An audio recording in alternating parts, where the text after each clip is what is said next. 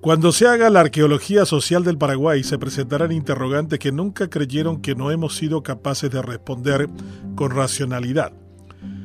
Una de ellas es cómo teniendo la densidad poblacional más baja en América Latina tenemos serios problemas de tierra.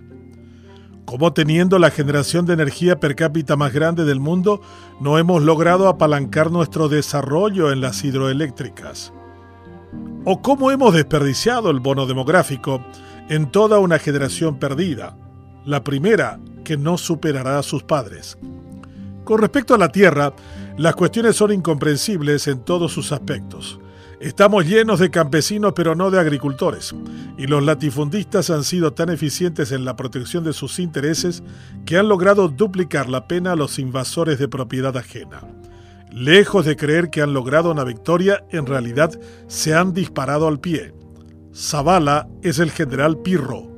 Más de 3 millones de hectáreas están invadidas por quienes aplauden la victoria pírrica contra los ocupantes ilegales.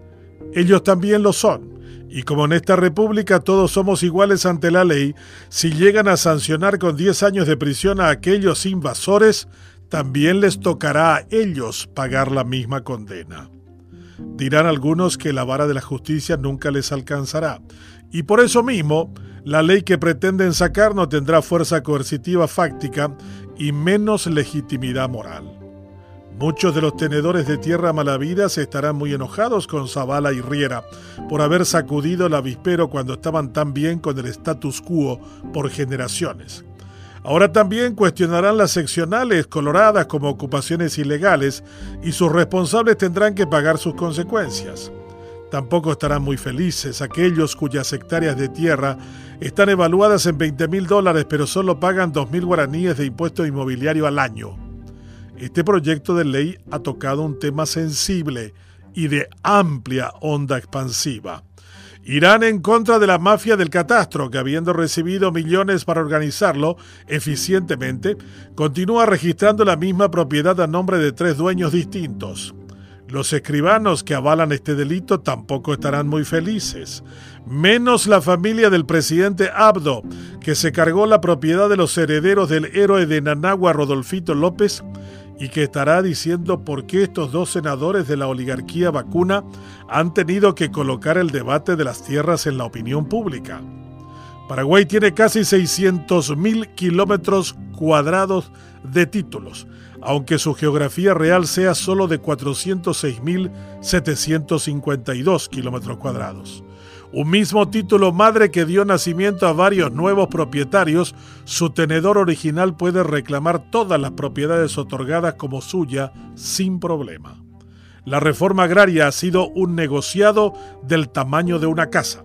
Se entregaron miles de hectáreas, pero solo se concedieron menos del 20% de títulos. Las derecheras constituyen el documento prefeudal, donde se da la impresión de ser propietario cuando en realidad uno no lo es. Con esta ley se forzará el reconocimiento de miles de hectáreas. Se deberá pagar el impuesto inmobiliario sobre el valor comercial de la propiedad y los ocupantes ilegales tendrán que verse ante la ley. Stroessner regalaba tierras a gusto y paladar como señor feudal que era. Muchos de estos recipientes siguieron en el poder con la democracia y nunca quisieron abrir esta caja de Pandora. Ahora están en la mira de todos y eso en democracia no es del agrado de muchos que viven y hacen negocios en la penumbra. Una pequeña localidad con un cacique político asesinado hace poco tiempo de nombre Magdaleno bifurca la ruta hacia Concepción y Pedro Juan Caballero. El pueblo se llama Ubiyaú. En español, comamos la tierra. No hay un solo monumento a los grandes deglutidores de ella.